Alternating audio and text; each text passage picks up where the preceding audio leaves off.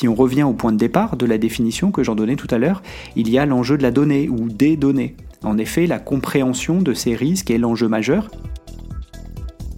Bienvenue à toutes et à tous dans ce nouvel épisode de Tonalité InsurTech, la capsule.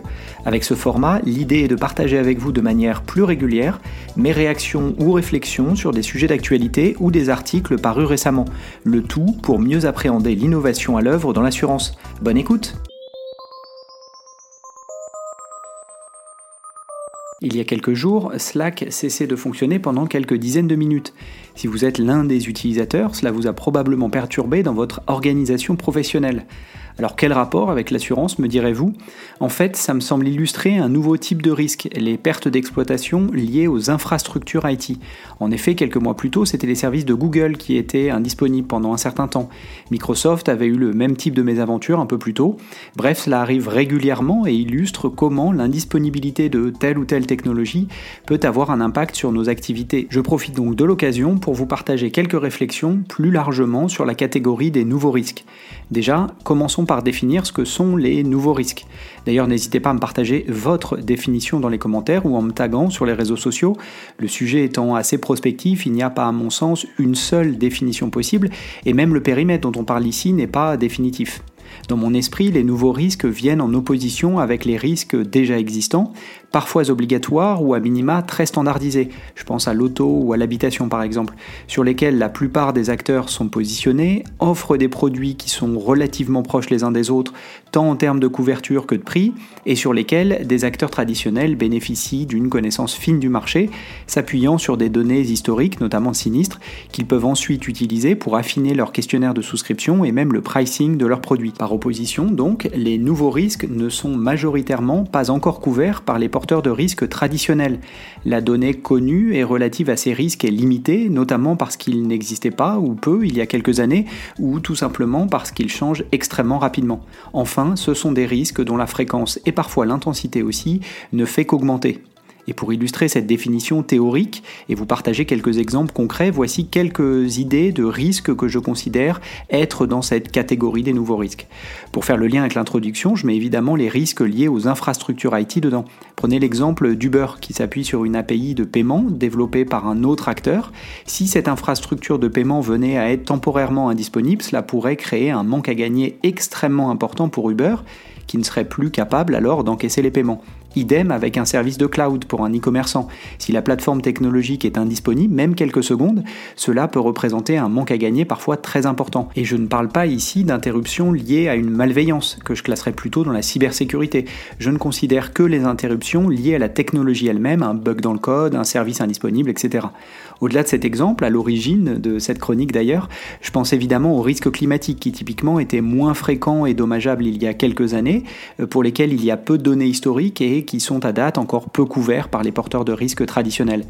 J'ajouterai également les risques liés aux actifs digitaux, crypto, NFT, etc., qui représentent des sommes en jeu importantes et font naître des besoins spécifiques à cette nouvelle économie de la valeur virtuelle.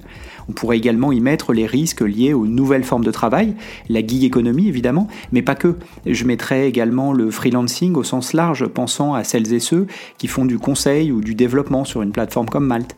Plus récemment, on pourrait ajouter les risques liés aux algorithmes et à l'intelligence artificielle. D'ailleurs, le Wall Street Journal vient de sortir un article sur le sujet au moment où j'écrivais cette chronique. Je vous propose qu'on le lise ensemble dans le prochain épisode de ce podcast. Pensez donc à vous abonner pour ne pas le rater la semaine prochaine. Je pense enfin à la cyberassurance qui me semble être dans cette catégorie des nouveaux risques, notamment quand on écoute les porteurs de risques qui confirment le potentiel économique de cette ligne de métier, la considérant pour certains comme l'une des grandes lignes majeures à l'avenir, mais qui dans le même temps reste précautionneux à cause du manque de données et de compréhension de ce risque à date. Et en disant ça, je pense à des déclarations faites par Swiss Re ou Munich Re lors de congrès de réassureurs respectivement en 2022 et 2023.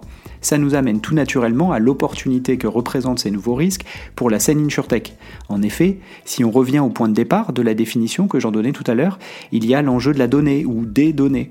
En effet, la compréhension de ces risques est l'enjeu majeur. Il faut donc être en mesure d'identifier et d'accéder à des nouveaux jeux de données, parfois indirects, qui vont permettre de mieux définir les contours du risque. Et c'est là que les startups ont un avantage compétitif grâce à leur système d'information dernière génération qui les rendent plus aptes, pour ne pas dire agiles, quant à la connexion avec des acteurs tierces, notamment par l'intermédiaire d'API. Ensuite, il faut donner du sens à ces données. Et c'est là qu'interviennent les algorithmes qui permettent, notamment avec le machine learning ou le deep learning, d'identifier des tendances de fond dans une quantité importante d'informations. Et là encore, les startups me paraissent plus pertinentes, notamment grâce à leur capacité à attirer et garder des talents tech, des développeurs, des data scientists, etc. Bref, tous les profils nécessaires au développement de ces algorithmes. Enfin vient le portage de risque en lui-même, et c'est là que les acteurs en place me semblent plus pertinents car ils bénéficient d'une surface financière inégalable qui leur permet de porter ces risques une fois leur compréhension permise par la collecte et l'analyse des données pertinentes. Ça n'est pas sans rappeler la position de Swiss Re que j'évoquais tout à l'heure, identifiant la cyberassurance comme un énorme marché potentiel, mais restant frileuse à date tant que le risque n'est pas mieux appréhendé, je cite. C'est donc un schéma de travail en commun que j'imagine entre les insurtech et les assureurs, voire les réassureurs, quand il s'agit d'appréhender et de couvrir ces nouveaux risques, chaque type d'acteur bénéficiant de forces intrinsèques qui les rendent plus pertinents sur la chaîne de valeur, les startups sur la partie amont, les corporates sur la partie aval. C'est la fin de cet épisode, merci pour votre écoute. Si le contenu vous a plu, n'hésitez pas à le partager autour de vous, auprès de vos collègues. Puis ravi d'échanger ensemble, vous pouvez facilement me retrouver sur les réseaux sociaux, Twitter, LinkedIn. Et évidemment, je vous donne rendez-vous pour le prochain numéro de Tonalité InsurTech. A bientôt